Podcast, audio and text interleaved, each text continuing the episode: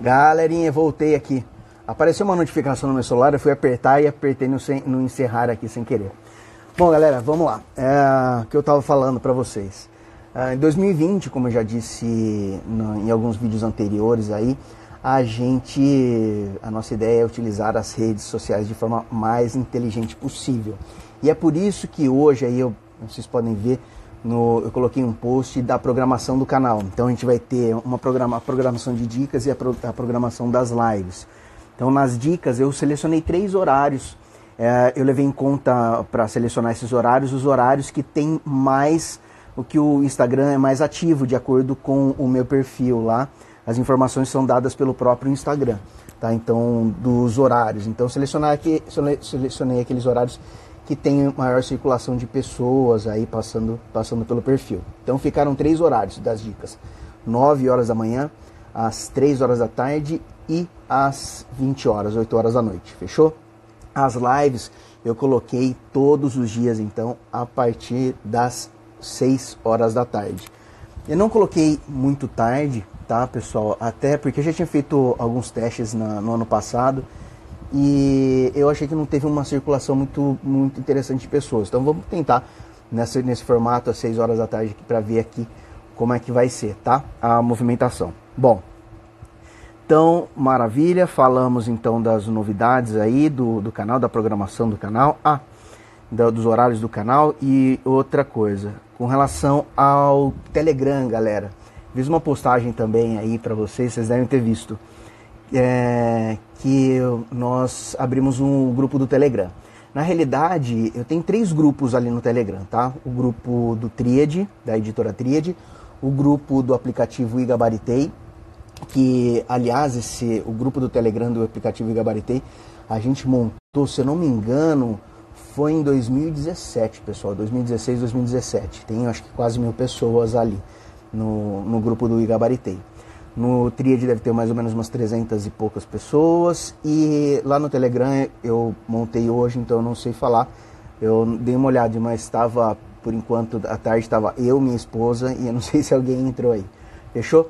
Bom, mas o grupo do Telegram que eu montei para vocês, eu coloquei o nome lá de Biblioteca do Professor Daniel.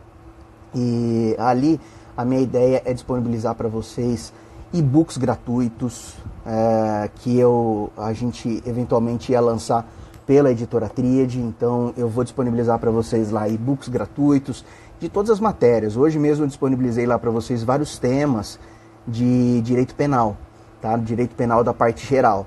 Então tá ali. E outra, eu, dessa vez eu disponibilizei para vocês lá no grupo, já tá lá postado, tá? Uh, o material em formato Word para que vocês mesmos possam alterar aí, inserir, inserir dados e fazer o próprio material de vocês, fechou?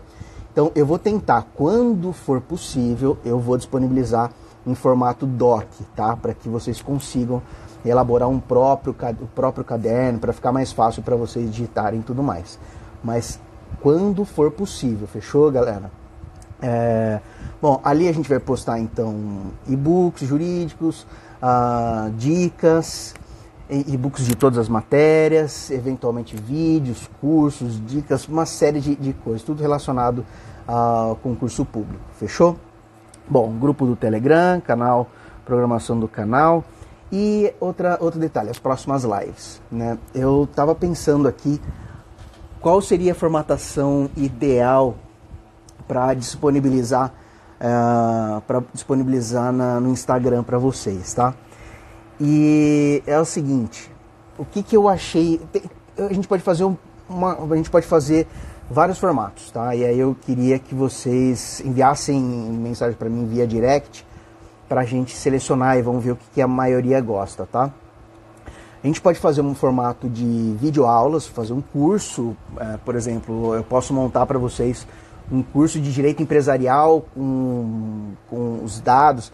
Uh, eu dava aula de direito empresarial no curso ênfase, então é possível a gente montar um curso, uma formatação de curso de direito empresarial, ou também é, a gente pode montar um curso de videoaulas de direito de, de tutela dos direitos difusos e coletivos, tratar do processo coletivo, tratar toda a parte principiológica, sistematização, também depois as ações, ações civis públicas e tudo mais. Né? Tratar também de inquérito civil, dá para a gente tratar de tudo isso. Também dá para a gente tratar de direito penal, se vocês quiserem, dessa forma. O que eu não acho tão ideal na formatação de, de, de do Instagram aqui. Porque aqui é a, a ideia é que a gente passe um conteúdo meio que nesse miojo que seja relevante. Nesse miojo e que seja relevante para vocês. Seja relevante, seja estratégico, seja realmente tenha um valor aí para que vocês possam fazer as provas. Então, qual que é a minha ideia? Uma, ah, ensinar vocês a utilizar a metodologia do vademeco mastigado, para que vocês mesmos consigam fazer um vademeco mastigado aí, conforme, da, mesma da mesma forma que a gente tem lá na editora Tríade, tá? Então, eu vou ensinar essa metodologia para vocês.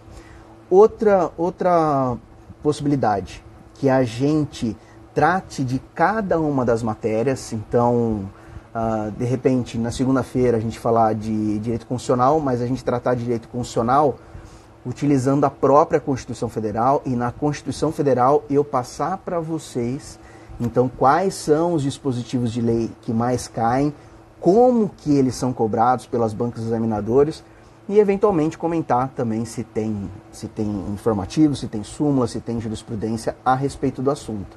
Então eu acho que seria uma formatação interessante da gente tratar aqui no Instagram, passar para vocês. Tomar meu cafezinho que até esfriou. É, então depois eu posso até disponibilizar para vocês aí um, um cronograma talvez segunda constitucional, terça-feira direito administrativo, e a gente fala das legislações relacionadas ao direito administrativo e tal. Vamos ver. Bom, quero então a ajuda de vocês. Podem mandar eh, mensagens para mim via direct, eu vou ler todas aí, responder todo mundo e a gente seleciona o formato ideal então para as nossas lives, tá? Todos os dias às 6 horas da tarde. É, o, todo o conteúdo que a gente tiver produzido aqui no Instagram, a gente vai passar esse conteúdo também lá para o nosso canal no YouTube. Fechou? Bom, vamos lá. Galerinha, bom, dito isso, dito isso aqui, vocês estão me ouvindo bem? Dito isso, uh, hoje eu postei uma dica aí de, da, lei, da nova lei de abuso de autoridade que é até uma, uma colega nossa, a Jua, que fez o, que fez o pedido, muito bem, muito, fez um muito bom pedido, por sinal. E, e aí eu estava selecionando algumas coisas aqui da lei para tratar com vocês, tá? O que, que, a gente pode fazer? A gente pode dar uma analisada nas le, na, nos dispositivos legais uh, para definir quais são os pontos chaves aqui, os pontos importantes uh, da, dessa lei que podem ser cobradas aí na prova de vocês, tá? Então vamos lá. Uh, bom, primeiro, a lei 13.869, ela revogou a antiga lei de abuso de autoridade, tá? Que era a lei 4.898 de 65, tá? No capítulo 1 ele já abre as disposições gerais aqui, tratando né, de. Ele fala que olha, o objeto da lei é então são os crimes de abuso de autoridade que são cometidos. Ele traz também o, o conceito aqui do sujeito ativo, o sujeito ativo do crime é o agente público, é que é muito interessante, pessoal, essa, essa expressão agente público, ela foi uma, uma expressão muito inteligente de ser utilizada, por quê?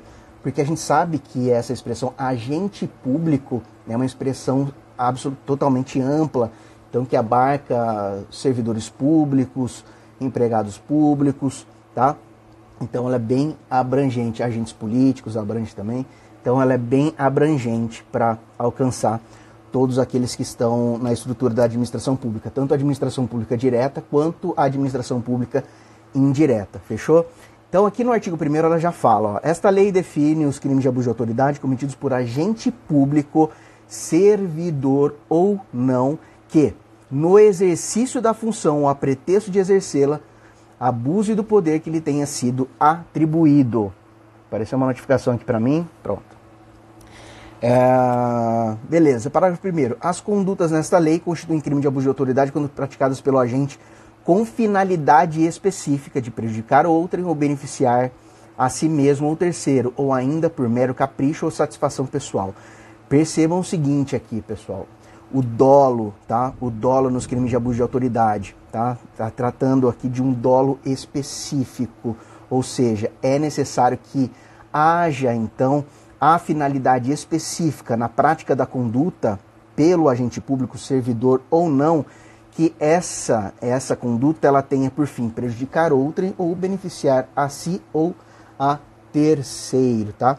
E aí também uma outra finalidade específica por mero capricho ou satisfação pessoal. O artigo 2 traz então o conceito de sujeitos dos sujeitos do crime. Ele fala do sujeito ativo do crime de abuso de autoridade, que é qualquer agente público, então é uma expressão absolutamente ampla. Preste atenção com essa expressão aqui que pode, que pode cair, tá? Pode ser objeto de questionamento. Qualquer agente público, servidor ou não. Ou seja, empregados públicos também estão, estão abrangidos por esta lei por, pela, pela expressão agentes políticos também, tá? Então, servidor ou não, tanto da administração direta quanto da administração indireta, tá? Então, administração direta, a gente sabe que a administração direta, então, são União, Estado, Distrito Federal, os municípios. Aqui eles inserem também os territórios. A gente sabe que os territórios são uma descentralização administrativa da União, tá? É, ser criados. E, e administração indireta, administração indireta, então, abarcando autarquias, fundações públicas, sociedades de economia mista e empresas públicas. Ah, o artigo 2 traz aqui um elen ele elenca uma série de agentes públicos, tá? Só que é um elenco, um, um rol que não é taxativo, trata-se de um rol exemplificativo, então atenção, tá, galera? Então, servidores públicos, é, públicos e militares ou pessoas a ele equiparadas. Então aqui entra servidores públicos, policia, policiais civis, ah, da, da Polícia Judiciária, tanto federal quanto as polícias judiciárias ah, no âmbito estadual, que são as polícias civis, e também os policiais militares, tá? Todos eles é, e pessoas a ele equiparadas. Guardas municipais também entram aqui nesse conceito. que mais? A Polícia Penal, recentemente criada por emenda constitucional também, tá? A Polícia Militar, que é um braço, uma reserva das Forças Armadas também, membros do Poder Legislativo, membros do Poder Executivo, membros do Poder Judiciário, membros do Ministério Público e membros dos tribunais ou conselhos de contas. Então aqui é interessante. Se cair na prova, não estranhem que eles coloquem os membros dos tribunais ou conselhos de contas. Então é o seguinte, vocês lembram que a expressão utilizada pela lei é agente público, e agentes públicos é uma expressão absolutamente ampla, que vai abarcar uma série de. vai abarcar servidores públicos, empregados públicos, vai ah, os particulares em colaboração com o Estado, tá? Todos eles é uma expressão abrangente, então não se assustem também se eles colocarem que pode ser sujeito ativo do crime de abuso de autoridade também membros do Tribunal de Contas da União, por exemplo. Podem sim, ok? É, e também membros dos conselhos de contas estaduais também. Maravilha, fechou? Bom, o parágrafo único ele traz então o conceito, o conceito de agente, de agente público. Então aqui trata-se de uma norma penal es, é, explicativa, assim como a gente tem lá o artigo 327, eu acho que é o 327, né, pessoal? Ou 357. Depois me corrijam aí se eu tiver errado. Tá? O 3, se eu não me engano, é 3, 327 ou 357. É que traz o conceito de funcionário público uh, nos, crimes, nos crimes funcionais contra a administração. Tá? Então, aqui ele trata do conceito de agente público. Então, considera-se, uh, reputa-se agente público todo aquele que exerce, ainda que transitoriamente ou sem remuneração, por eleição, nomeação, designação, contratação, qualquer outra forma de investidura, tralá, tralá, tralá. Tá? Então, aqui, o que é importante a gente frisar que no parágrafo único do artigo 2 ele diz que são considerados também agentes, agentes públicos, tá? então todo aquele que exerce é, função, cargo público, ainda que transitoriamente ou sem remuneração. E aqui a gente coloca aquele exemplo, aquele exemplo clássico, né, galera? Que é ainda que transitoriamente sem remuneração, a gente fala, por exemplo, dos mesários nas eleições, quem mais? A gente pode tratar também dos jurados, tá? no tribunal do júri. Fechou? Uh, ação penal. Ação penal. Aqui, importante, hein? Se liga só. O que, que acontece? A lei aqui foi bem clara, bem clara em dizer que os crimes de abuso de autoridade, eles são de ação penal pública incondicionada. Incondicionada, galera. Fechou? É, isso aqui foi importante porque na antiga lei havia uma confusão danada. Pra, assim, havia uma confusão danada para os desavisados, tá? Quem tinha estudado e, e, e, sabia os pormenores da lei não, não, encontrava grandes dificuldades no concurso público. Aliás, no concurso público e também no exame da ordem, uh, era uma pergunta clássica, tá? Uh, o que, que acontecia? Na antiga lei de abuso de autoridade, eles falavam em representação ali. Eles em nenhum momento eles falavam que a ação penal era pública e incondicionada, mas eles utilizavam a expressão representação, então qualquer pessoa pode representar, poderia representar a autoridade com relação aos atos praticados por ela, tá? que se relacionavam aos crimes lá do artigo 3 e 4 da antiga lei. E aí, o que, que acontecia? Muita gente que lia apenas, apenas lia a lei sem, sem tomar um cuidado com que há com, com a discussão doutrinária e jurisprudencial, acabava marcando que os crimes de abuso de autoridade eles eram de ação penal pública condicionada à representação. E aí vinha o erro, né? Vinha erro. Errado, errado, errado. Tratava-se lá na antiga lei também de, de crimes de ação penal pública incondicionada. O que, que acontecia? Lá essa palavra, de, essa palavra representação, lá na lei, ela estava no sentido atécnico, tá? Ela não estava no sentido de condição é, de, procedi de procedibilidade da ação penal. Não. Ele estava sendo utilizada na expressão como uma expressão de direito de petição, como notícia crimes, por exemplo, tá? Então, era utilizada não no sentido de condição de procedibilidade da ação penal. Mesmo na, na lei antiga, então, a ação penal era pública incondicionada. Fechou? Então, não vamos errar. Maravilha? O que, que vai ser pedido aqui? O examinador vai colocar a seguinte: vai colocar a seguinte frase, escuta que eu estou falando, vai colocar a seguinte frase na prova. Vai falar assim: ó. É, a nova lei de abuso de autoridade é, trata expressamente do, do tipo de ação penal nos crimes de abuso de autoridade, por exemplo. Tá? Então, ação penal pública incondicionada. Isso quer dizer que o Ministério Público, então, tendo elementos suficientes de, de autoria e materialidade, vai poder então oferecer a denunciar, independente de qualquer, de qualquer posicionamento da, da vítima, tá? Fechou? Uh, o artigo 1 ele trata da ação penal pública, a ação penal privada subsidiária da pública, lembrando que a ação penal privada subsidiária da pública, ela está prevista lá no rol então dos direitos individuais, é um direito fundamental, está previsto lá no artigo 5 da Constituição Federal, tem previsão também lá no Código Penal, tem previsão também no Código de Processo Penal. E aqui a lei, respeitando então o princípio da especialidade, diz que também caberá, sim, então a ação penal privada subsidiária da pública no caso de inércia do membro do parquê. Então é o seguinte, no caso de inércia, ou seja, no caso do Ministério Público deixar transcorrer o prazo para o oferecimento da denúncia, o que, que vai acontecer? aí sim abre-se a possibilidade de então de intentar da, da vítima ou seu representante legal intentarem a ação penal privada subsidiária da pública, também chamada de queixa subsidiária. Maravilha? Fechou? Então é o seguinte, é admitida ação penal é, pública incondicionada, é, a lei traz que é admitida então a ação penal privada subsidiária da pública, quando a denúncia não for intentada no prazo legal, ou seja, a inércia do Ministério Público, e aqui cuidado, cuidado.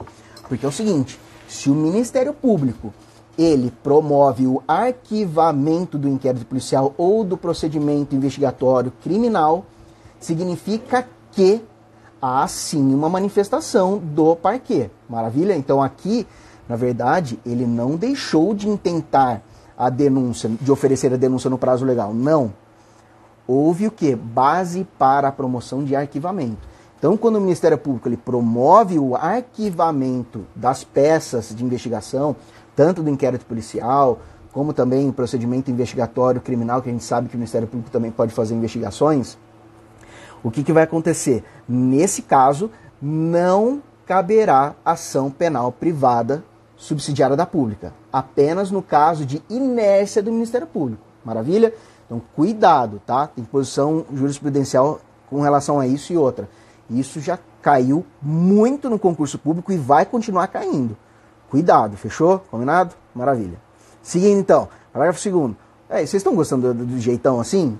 A gente pode seguir então, falar de, de, de constitucional, tá, pá, pá, tá, mas vamos voltar aqui. Parágrafo 2. Ação penal privada subsidiária será exercida no prazo de seis meses, contado da, da, da data que, em que se esgotar o prazo para oferecimento da denúncia. Então é o seguinte, Aqui o prazo decadencial, tá? Prazo decadencial de seis meses, contado da, da cuidado aqui, porque o prazo aqui de seis meses da ação penal privada subsidiária da pública, o início do prazo não é do conhecimento da autoria, mas sim da data em que se esgotar o prazo para oferecimento da denúncia do Ministério Público. Então, a partir do momento que o Ministério Público não agiu, aí caberá no prazo de seis meses a queixa subsidiária. Maravilha? Tá, e outra coisa, o que, que o Ministério Público. Ah, e detalhe, pessoal, essa decadência aqui é a chamada decadência imprópria. Quem fala muito bem disso é o professor Renato Brasileiro, tá? Uh, lá do G7. Então, aqui trata-se de uma, de uma decadência imprópria. Por que, que é uma decadência imprópria? Porque aqui a decadência, tá? se a vítima ou seu representante legal não exercerem a queixa subsidiária, não vai extinguir a punibilidade da, da, da mesma forma como acontece lá para ação penal uh, condicionada à representação. Aqui é totalmente diferente. O que, que vai acontecer aqui? Aqui não há o mesmo efeito da decadência própria.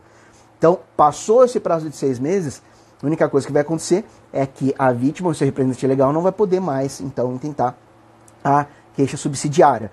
Porém, o Ministério Público poderá fazê-lo enquanto o crime não estiver prescrito. Maravilha, por quê? Porque a ação penal é pública incondicionada. Maravilha? Bom, aqui no artigo 1 também voltando aqui, pessoal, aqui fala das providências que o Ministério Público pode, pode tomar diante então da queixa subsidiária. Né? Então, o que, que ele pode fazer? Pode editar a queixa, pode repudiá-la, oferecer denúncia substitutiva, intervir em todos os termos do processo, fornecer elementos de prova, interpor recurso e a todo tempo, no caso de negligência do querelante, retomar a ação como parte principal. Belezeira? Bom, seguindo.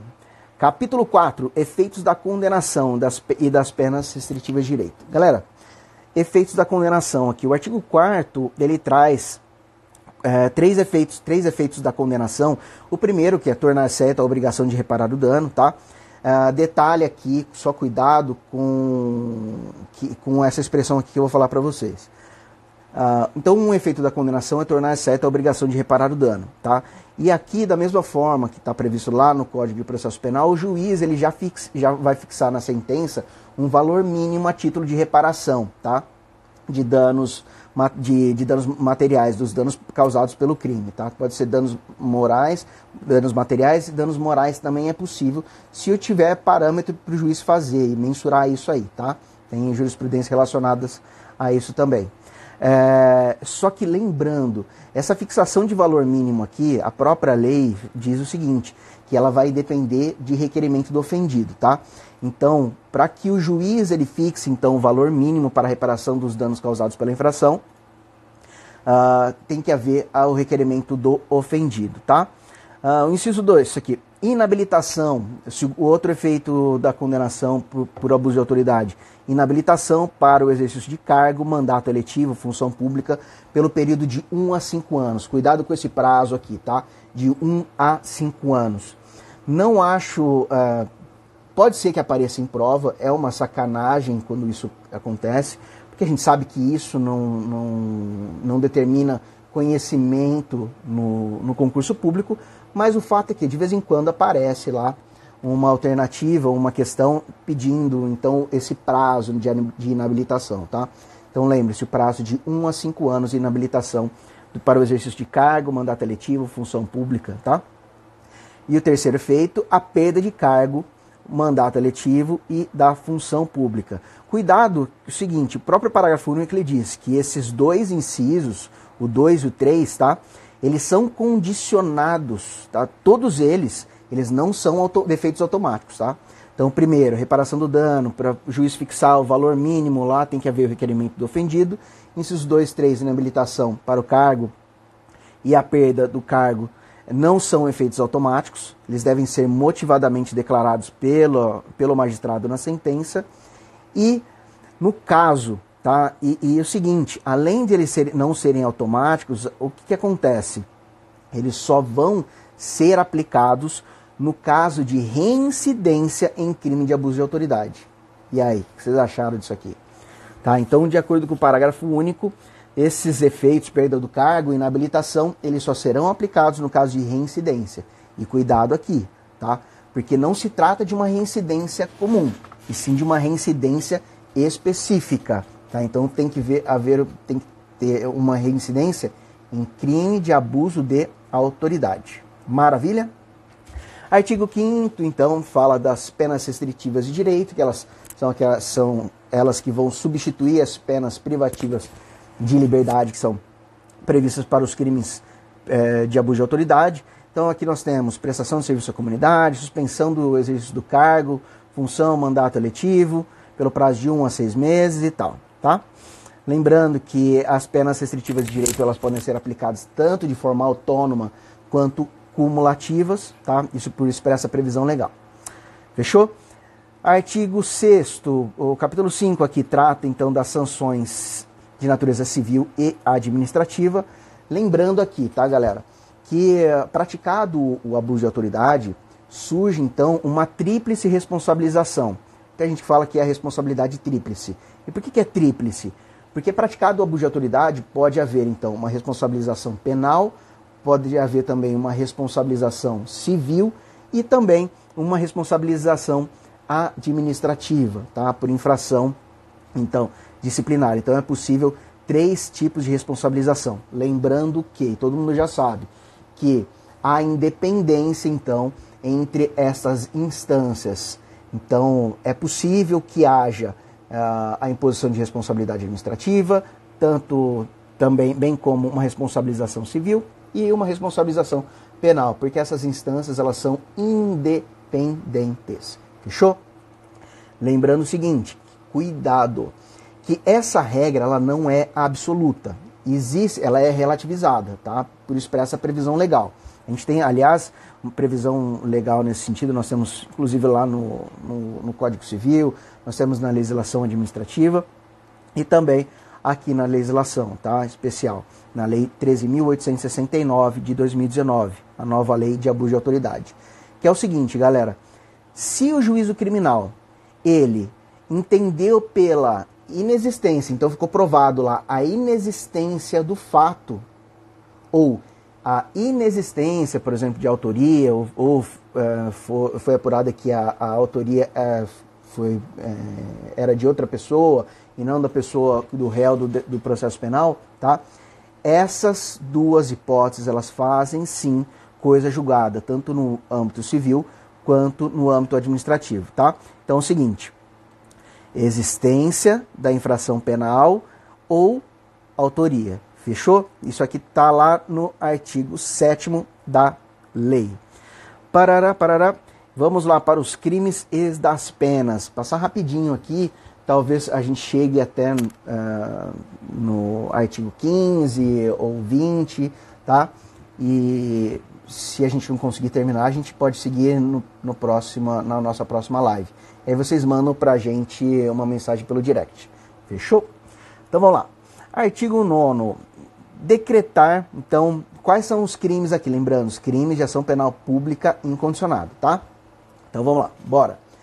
Artigo 9 é considerado crime de abuso de autoridade, decretar medida de privação de liberdade em manifesta desconformidade com as hipóteses legais. Então, lembrando que privação de liberdade, então, o que, que é privação de liberdade? Então, é a exceção no Estado Democrático de Direito, no Brasil. É, então, a, de, a, a, privação de liberdade é a última rácio, tá? E aqui, quando a gente fala em privação de liberdade, a gente tem que falar, é, generalizar, tá?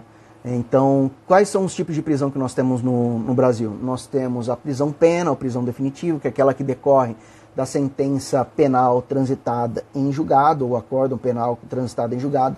Lembrando que o STF então voltou atrás no entendimento, adotando então agora o entendimento de que prisão, a prisão não é possível mais prisão provisória, uh, mesmo que confirmada a sentença penal no, no, segundo grau, então pelo, pelo tribunal, é necessário realmente que haja o trânsito e julgado tá, da, da sentença ou acórdão penal condenatório. Mas isso também não impede que seja decretada, por exemplo, a prisão preventiva da, do réu no processo penal, desde que estejam presentes os requisitos lá do artigo 312 do Código de Processo Penal. Fechou? Então tá. É, decretar medida de prisão de, de privação de liberdade manifestação de desconformidades com as hipóteses legais. Então, lembrando que além da prisão definitiva e prisão pena, nós temos também as prisões provisórias. Quais são as prisões provisórias? Então, nós temos a prisão preventiva, a prisão temporária. Há quem entenda que a prisão flagrante ela é uma prisão provisória. Eu particularmente entendo que, de acordo com, ah, sigo mais ou menos a linha do Auri Lopes Júnior, no sentido de que, ah, como flagrante ele não prende por si só, ele deve ser convertido em prisão preventiva. Eu não sei se eh, seria seria o ideal sustentar ainda que a prisão flagrante ela continua sendo uma espécie de prisão provisória, tá? Uh, mas sim que seria uma fase administrativa para conversão futura de uma prisão preventiva, desde que haja então os, pre, os presentes requisitos legais e não caiba também nenhuma das medidas alternativas à prisão. Parágrafo único. Incorre na mesma pena a autoridade judiciária que, dentro do prazo razoável, deixar de. E aqui ele fala: uh, deixar de relaxar a prisão em flagrante manifestamente legal, substituir a prisão preventiva, ou deferir liminar ou considerar ordem de habeas corpus quando manifestamente cabível, aqui quando ele mesmo toma conhecimento, tá? Então, por exemplo, aqui dá ordem de habeas corpus de ofício, lembrando que, olha só, atenção isso aqui, o parágrafo único, essas modalidades aqui do artigo 9 parágrafo único, o crime é próprio, tá? Então, a lei fala autoridade judiciária. Então, é o juiz aqui. Muito cuidado, porque isso aqui vai ser explorado em prova. Na prova eles vão alterar autoridades judiciárias, vão colocar por autoridade policial. Atenção, fechou? Artigo 10, ele trata da condução coercitiva de testemunha ou investigado, manifestamente descabida ou sem prévia intimação de comparecimento ao juízo. Atenção aqui também, porque eh, aqui é, o tipo fala em testemunha ou investigado. Então, não está, a gente não está falando aqui de acusado, ou seja, réu no processo, e nem estamos falando o seguinte, aqui no caso de vítima, fechou? Detenção, ah, e outro detalhe, galera, é, percebam, vocês devem ter dado uma olhada na, na lei, mas percebam o seguinte, que a pena aqui, detenção de 1 a 4 anos, né, a pena mínima totalmente é, é, é, é, insuficiente. Né? É, no meu entendimento, é uma, uma pena absolutamente insuficiente para proteção eficiente de um bem jurídico. Mas é o que foi previsto aqui, tá? Então, detenção de 1 a 4 anos e multa. Então, 1 a 4 anos a gente sabe que é possível, então, não se trata, é, é possível, então, a pena mínima aqui, de, inclusive, de suspensão condicional do processo, lá de acordo com o artigo 89 da Lei 9.099.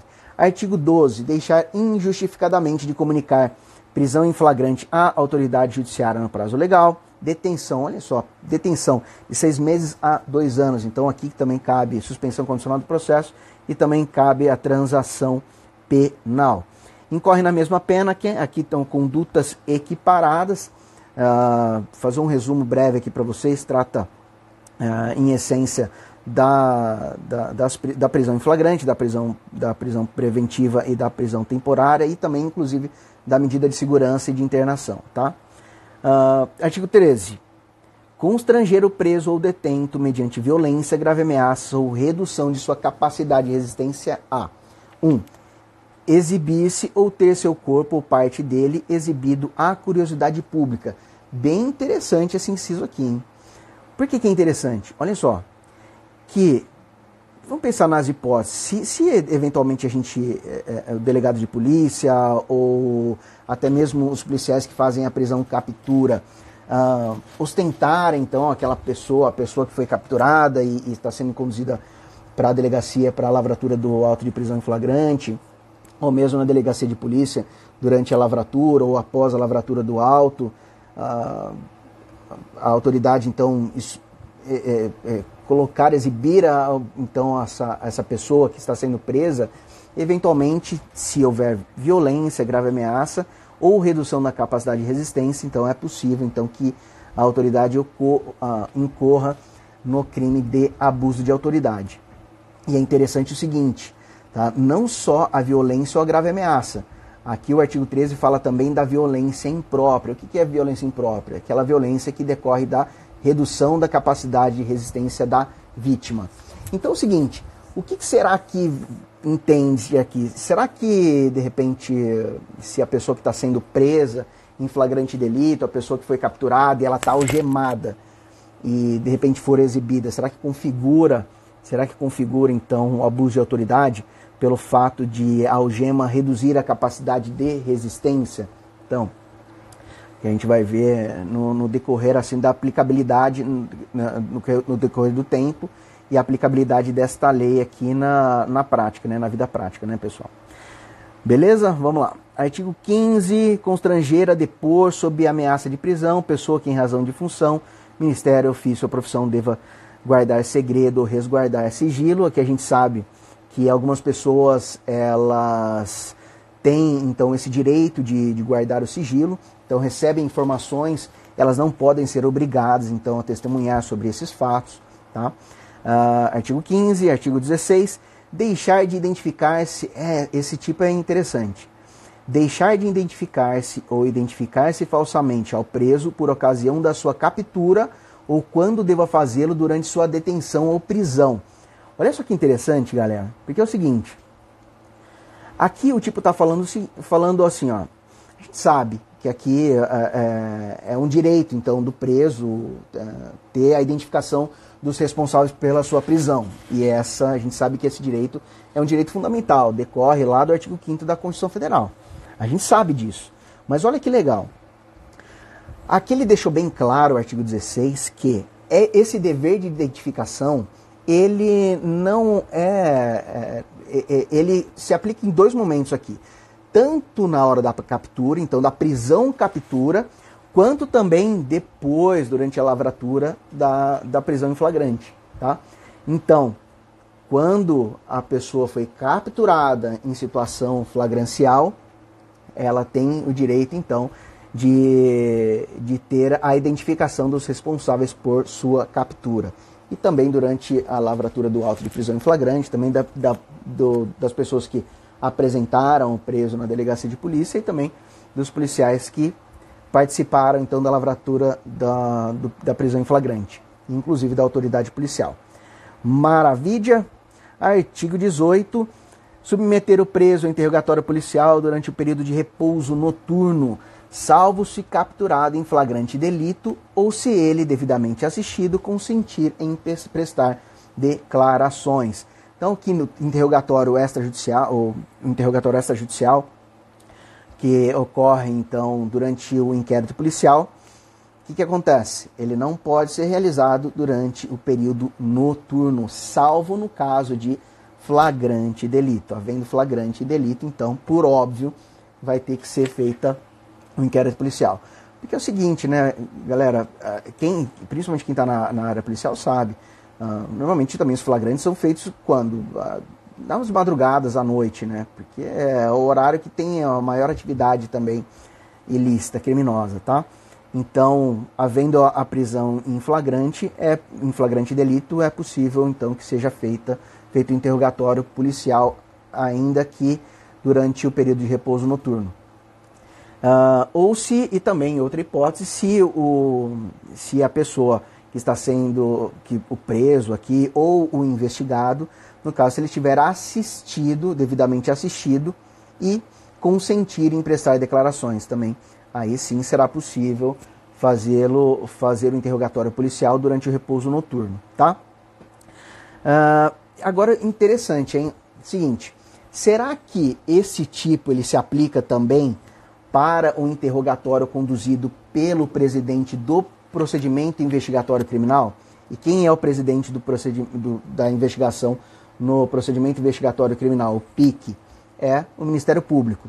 Eu entendo que aí não se aplica esse artigo 18. Por quê? Pelo princípio da taxatividade. O artigo 18 ele fala submeter o preso a interrogatório policial. Se é um interrogatório policial, não se trata de interrogatório ministerial, ou seja, interrogatório então feito pelo promotor de justiça ou pelo procurador da República no âmbito do Ministério Público Federal, tá? Isso pelo princípio da taxatividade. Talvez tenha sido um lapso aqui do legislador, né? Mas que a gente não vai poder fazer uma interpretação extensiva nem uma analogia, porque não cabem esse não cabe analogia em malamparte no malamparte no direito penal. Artigo 19. Impedir ou retardar injustificadamente o envio de pleito de preso à autoridade judiciária competente para apreciação da legalidade de sua prisão ou das circunstâncias de sua custódia. Então, assim o preso ele pode enviar, ele tem, ele tem canal aberto aí para fazer todos os seus pleitos perante a autoridade judiciária, tá, pessoal?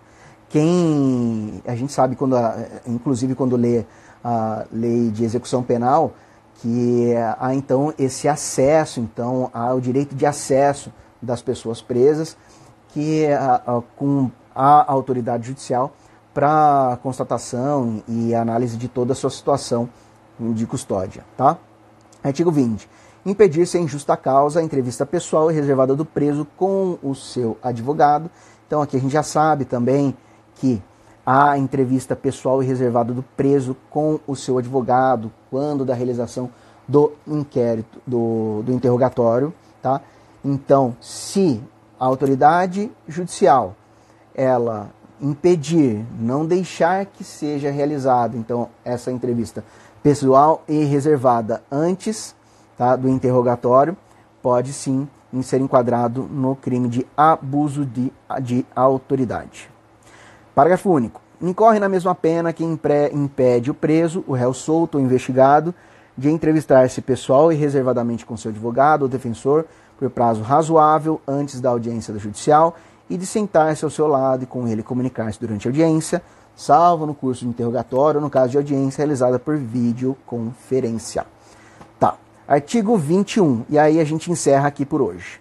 O artigo 21, ele traz o seguinte, infelizmente, né, galera, a gente sabe que isso acontece, a gente vê noticiado, a gente já viu noticiado várias e várias vezes uh, situações em que pessoas de ambos os sexos são custodiadas numa mesma cela. Isso é lamentável, tá? que a gente, o Estado abre oportunidade para que haja, inclusive, aí abuso, uh, violências praticadas pelos, pelos presos com as, as mulheres que estão uh, alojadas juntos e tal, juntos e tal.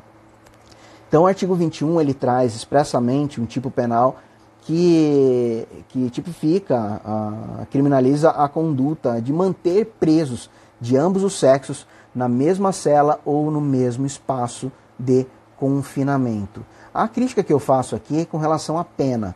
A pena é extremamente baixa, detenção de 1 a 4 anos. Embora não seja uma, uma infração penal de menor potencial ofensivo, é, não, então a gente não pode falar aqui em transação penal, mas é possível a suspensão condicional do processo. Então a gente vê aqui detenção de 1 a 4 anos. Ó, oh, meu mestre Davi André. Pessoal, aí, ó, oh, Davi, Davi, ah, que bom que você entrou. Vou ter que falar aqui abertamente. Meu, meu professor, meu professor do coração. Olha, galera, uh, tem que falar para vocês. Quando eu estava estudando para delegado de polícia, eu fui para o Rio Grande do Sul. Eu fui aprovado na segunda fase, então eu fui para o Rio Grande do Sul, fui para Porto Alegre porque eu ouvi falar na época. Isso foi em 2000 e 2009, Davi, eu acho foi. Porque eu, no Correio Web ainda, eu ouvi falar, o pessoal falava assim: olha, se você foi aprovado para a segunda fase de delegado no Rio Grande do Sul, você tem que ir para o Rio Grande do Sul para ter aula com o Davi, o Davi André e também outro professor que eles falavam muito bem, que é o professor Alexandre Salim. E galera, o que, que eu fiz? Na hora que eu vi meu nome na lista dos aprovados, eu fui direto lá para Porto Alegre e fiquei fazendo o curso preparatório, aí uma reta, um reta final de preparatório para a segunda fase de delegados. O professor Davi, ele foi o responsável pela minha aprovação. Uh, ah, para mim, o professor Davi é o melhor professor de direito processual penal do país.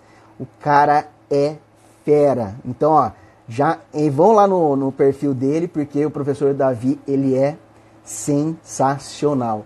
Uh, aliás, quando a gente estava estudando, não sei se o Davi, se o Davi lembra, mas ele é, sempre foi muito comprometido com os alunos e ele elaborou vários simulados para a gente. A gente testou antes de fazer a prova, a gente fez vários e vários e vários simulados, exaustivamente, e sempre tratando do, com as teorias mais modernas de direito penal e direito processual penal. Era fantástico. E nesses simulados, eu lembro que o professor Davi falou o seguinte para mim, quando ele corrigiu o meu simulado, ele falou assim, é, perguntei, professor, e aí, como é, que, como é que eu fui, né? E ele falou assim, olha, você já é delegado, Daniel. Aquilo, Davi, eu tenho que falar aqui, eu tenho que falar para você, porque aquilo foi uma das, foi uma das, das frases mais, mais impactantes que eu já senti em toda a minha vida. Naquele dia era noite, é, naquele dia o que o Davi falou, olha, Daniel, você já é delegado. Eu fui para casa, eu estava numa pousada próximo do, do cursinho IDC, fui para casa com aquela felicidade, aquela, aquela, aquela, aquele choro de emoção preso assim na garganta, aquela felicidade e, e, e fui e falei, puxa, eu estou no caminho certo. Tem que continuar estudando. Né? Ainda não tinha feito a prova, então eu tinha que continuar estudando forte. Mas eu sabia que eu estava no caminho certo.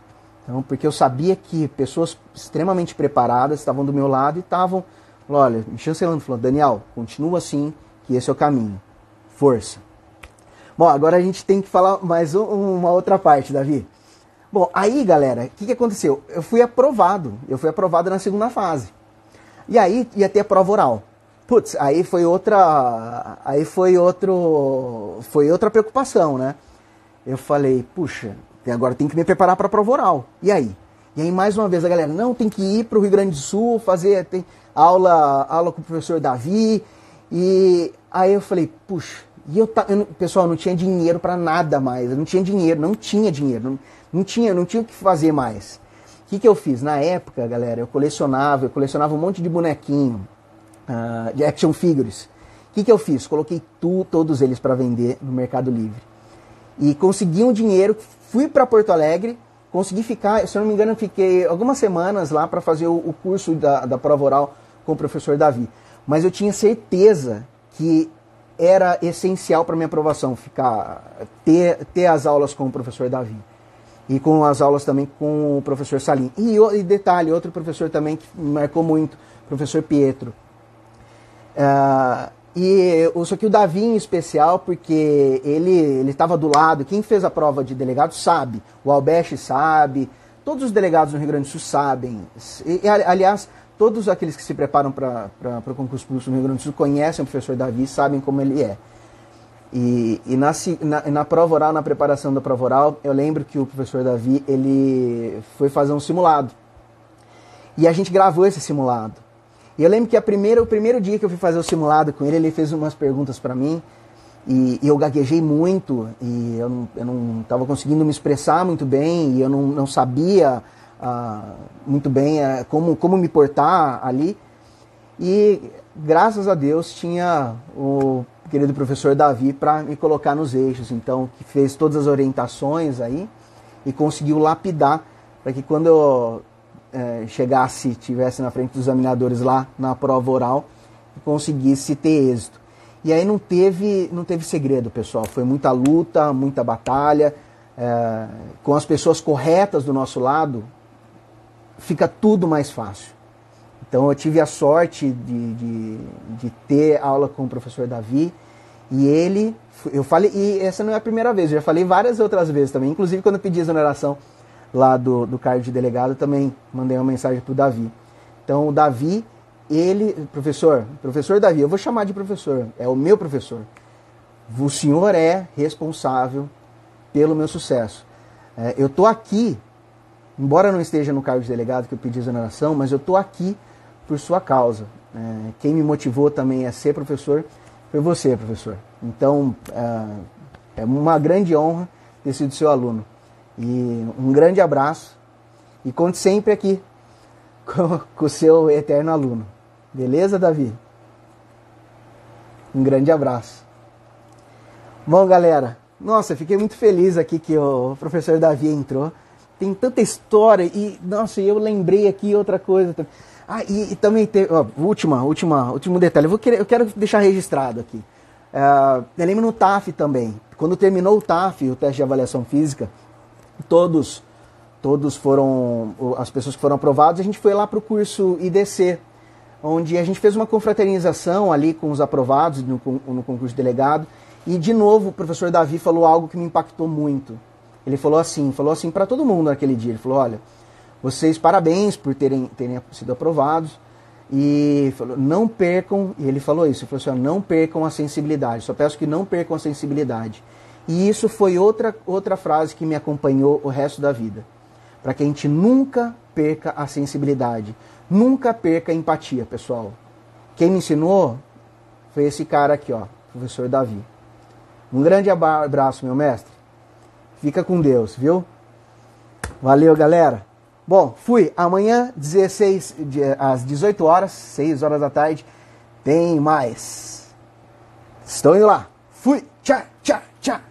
Valeu, Davi. Valeu, Tiaguinho.